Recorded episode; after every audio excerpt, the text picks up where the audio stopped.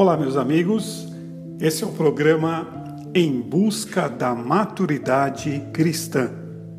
Estamos na série Alegria na Adversidade. Hoje o tema é Benefício nas Aflições. Permita-me iniciar esse estudo com uma breve história. Dois famosos pintores foram solicitados a representar numa tela o significado de paz. O primeiro pintou um quadro belíssimo de uma campina verdejante com regatos límpidos rasgando suas entranhas. O segundo pintou uma catarata violenta que arrojava seu aguaceiro sobre pedras pontiagudas.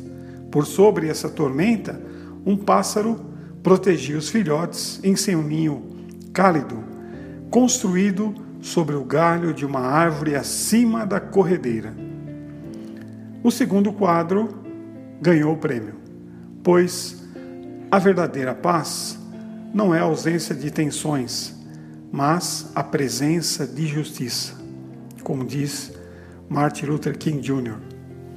Ou seja, é estar seguro, firme, protegido, amparado.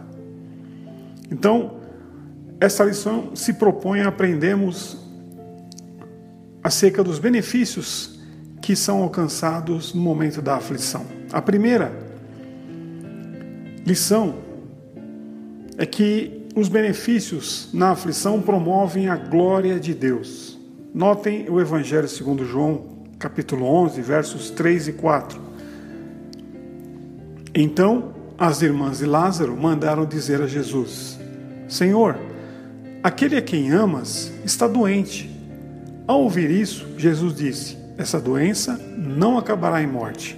É para a glória de Deus, para que o Filho de Deus seja glorificado por meio dela. Aqui nós vemos a história da morte de Lázaro. O contexto é a partir do versículo 1, vai até o versículo 16 de João, capítulo 11. A introdução da narrativa apresenta os personagens principais. Há duas irmãs, Maria e Marta. Elas são identificadas como residentes em Betânia, uma aldeia no declive sudeste do Monte das Oliveiras, cerca de 3 quilômetros de Jerusalém. Maria é descrita como aquela que tinha ungido o Senhor com unguento e lhe tinha enxugado os pés com os seus cabelos conforme encontramos no Evangelho segundo Mateus, capítulo 26, versos 6 a 13, também Evangelho segundo Marcos, capítulo 14, versos 3 a 9. Lázaro, o irmão das duas mulheres, não é mencionado em nenhuma outra parte do Novo Testamento, mas aqui ele é um personagem importante, embora passivo. No estilo característico de João, ele é apresentado como um certo Lázaro e como um enfermo, um fato de extrema importância. A doença de Lázaro retrata a condição de todos os homens separados de Deus. A aflição é o pecado, que é universal, como vemos em Romanos capítulo 3, verso 23. E o seu fim é sempre a morte. Romanos capítulo 6, verso 23. Na sua hora de desespero, por causa da terrível doença de Lázaro, as irmãs enviaram um recado a Jesus que estava em Pereia, como vemos em João 10, verso 40. Talvez a uma distância entre 30 e 50 quilômetros. Ele diz: Senhor, eis que está enfermo aquele que tu amas. A reação de Jesus foi dizer três coisas. A primeira, esta enfermidade não é para a morte. Essas palavras significam para os ouvintes que a doença é temporária, mas para Jesus elas significam que a morte de Lázaro não é mais do que uma morte temporária, porque ele sabia o que iria fazer, como vemos no Evangelho de João, capítulo 6, versículo 6. A segunda, esta doença é para a glória de Deus. A cura inquestionavelmente capacitaria os homens a ver a glória de Deus em ação. Em terceiro lugar, essa enfermidade é para que o Filho de Deus seja glorificado por ela. O milagre de ressuscitar Lázaro dos mortos é, no Evangelho de João, a justificativa para o julgamento e a morte de Jesus, como vemos no capítulo 11, versos 47 e 48 e no verso 57, que é também sua hora de glorificação. Evangelho de João 12, 23 e 17, 1. Vamos ver um pouco mais acerca dessa história, em especial a relação de Jesus e Maria, no mesmo capítulo 11 de João, versos 28 a 32. É uma das mais belas mensagens pessoais já enviadas, foi a que Marta levou de Jesus a Maria. Tendo deixado Jesus onde o encontrara, Marta disse em segredo a Maria: O Mestre está aqui e chama-te. Verso 28. A palavra didáscolos, aqui traduzida como mestre, significa literalmente professor. Porém, mestre é uma boa tradução porque Marta está falando de alguém que ela acredita ser o mestre em todas as situações dolorosas e angustiantes. Assim que Maria ouviu o chamado, levantou-se logo e foi ter com ele, conforme está no verso 29, encontrando no mesmo lugar onde Marta o encontrara, verso 30. O encontro entre Jesus e Maria lembra ao leitor uma cena anterior na casa em Betânia, quando Maria, assentando-se aos pés de Jesus, ouviu a sua palavra, como vemos em Lucas 10, 39. Aqui, ela lançou-se aos seus pés, verso 32. É difícil pensar em Maria em qualquer outra posição perante Jesus, a não ser em uma postura de adoração, expectativa e humildade. As suas palavras para Jesus foram exatamente as mesmas que Marta havia pronunciado: Senhor, se tu estivesses aqui, meu irmão não teria morrido. Versículo 32. O encontro entre Jesus e Maria poderia receber um título, o chamado do Mestre, e possuir três aspectos. O chamado é pessoal, como vemos no verso 28. O chamado vem aos homens onde eles estão, verso 28 e 29. E o chamado nasce do desejo de Cristo em relação ao homem e da necessidade que o homem sente em relação a ele, o próprio Deus. Versículos 32 e 33. Outro aspecto que podemos extrair acerca de benefícios na aflição, além de promoverem a glória de Deus, como acabamos de estudar, é que eles ensinam a vontade de Deus. Note o Salmo 119, versículo 71. O salmista diz: Foi bom para mim ter sido castigado, para que aprendesse os teus decretos. O profeta Isaías, no capítulo 26, versículo 9, diz: A minha alma suspira por ti durante a noite, e logo cedo o meu espírito por ti anseia, pois quando se vêem na terra as tuas ordenanças, os habitantes do mundo aprendem justiça. Então veja que o destaque que fazemos aqui no versículo 9 de Isaías 26 é o anelo pela justiça de Deus que o profeta revela em seu livro. É por meio dos juízos divinos que os homens aprendem o que é justo. Também é verdade que os homens avançam mais em virtude e em piedade em dias de aflição do que em tempos de grande prosperidade exterior. A disciplina da orientação divina não garante nossos confortos como criaturas, mas, se obedecermos, ela assegura progresso espiritual. É o que diz o salmista no capítulo 119, versículo 67. Antes de ser castigado, eu andava desviado, mas agora obedeço a tua palavra. E por fim, um benefício também que extraímos nas aflições é que elas, as aflições, tornam-nos frutíferos em boas obras. É o que diz o próprio apóstolo do amor, João, no capítulo 15, versículo 2 do seu evangelho. Todo ramo, diz ele, que estando em mim não dá fruto, ele corta, e todo que dá fruto ele poda, porque para que dê mais fruto ainda.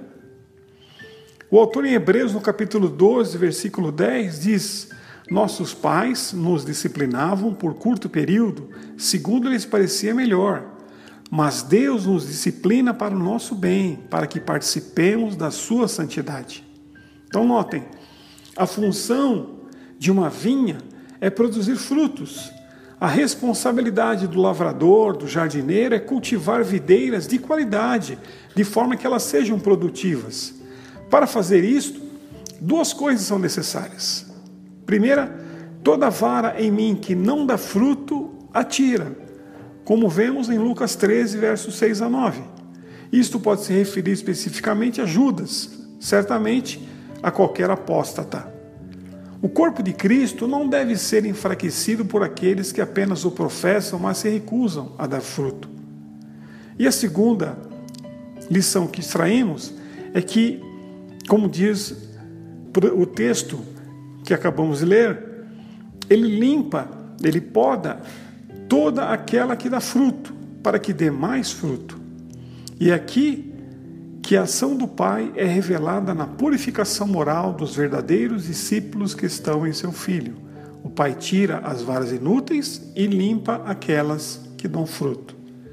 Se a impotência espiritual pertence àqueles que estão separados de Cristo, a geração de frutos e a produtividade caracterizam aqueles que permanecem nele. É o que o próprio Senhor Jesus diz: Quem está em mim e eu nele, este dá muito fruto. Vamos à reflexão após esse momento de aprendizagem? A verdadeira paz é descansar em Deus apesar da tormenta é confiar em Deus a despeito das lutas da vida, é saber que Deus está no controle da situação, mesmo quando nós já perdemos o controle. É confiar na onipotência divina, apesar da nossa gigante fraqueza. É a presença de Deus que serena nosso coração e apazigua a nossa alma. Não entregue seu coração ao desespero, espere em Deus, confie nele e experimente paz no vale. Se o justo passa por aflições, e a propósito de Deus, bem como benefícios, o que fazer durante o tempo de prova? O que ensina a palavra do Senhor? Primeira coisa que devemos fazer nas aflições é louvar. Salmos 13, versos 2, 5 e 6 diz: Até quando terei inquietações e tristeza no coração, dia após dia? Eu, porém, confio em teu amor. O meu coração exulta em tua salvação. Quero cantar ao Senhor pelo bem que me tem feito. O louvor, notem como diz o salmista, ele gera esperança. A esperança produz refrigério e nos move a profetizar pela fé. O salmista, no capítulo 71, versos 20 a 22, ele diz: Tu que me fizeste passar por muitas e duras tribulações, restaurarás a minha vida, e das profundezas da terra de novo me farás subir. Tu me farás mais honrado e mais uma vez me consolarás. Eu te louvarei com a lira por tua fidelidade, ó meu Deus. Cantarei louvores a ti com harpa, ó Santo de Israel. Aleluias. Segunda atitude que devemos ter nas aflições, além de louvarmos, é sermos pacientes. O apóstolo Paulo, em sua epístola é, aos Romanos, no capítulo 12, verso 12, ele diz: Alegrem-se na esperança, sejam pacientes na tribulação, perseverem na oração. Então, note, nos alegramos na esperança porque sabemos em quem temos crido. Ele é misericordioso, fiel, bondoso e ajudador. Meditar e confessar a palavra aquieta nosso coração. Essas ações geram fé, confiança e mantemos-nos em comunhão com Deus. E uma outra atitude que devemos ter durante a prova das aflições é não desprezarmos sua correção. Foi o que Jó o pai da paciência, ele deixou registrado no seu livro, no capítulo 5, versículo 17, ele diz: Como é feliz o homem a quem Deus corrige, Portanto, não despreze a disciplina do Todo-Poderoso.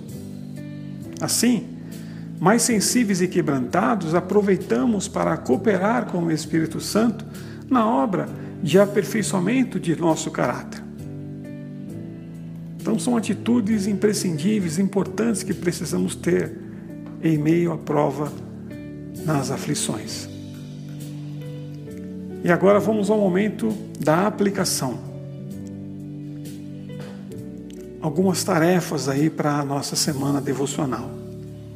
Primeira, qual personagem bíblico que passou por aflição que você mais se identifica? José do Egito?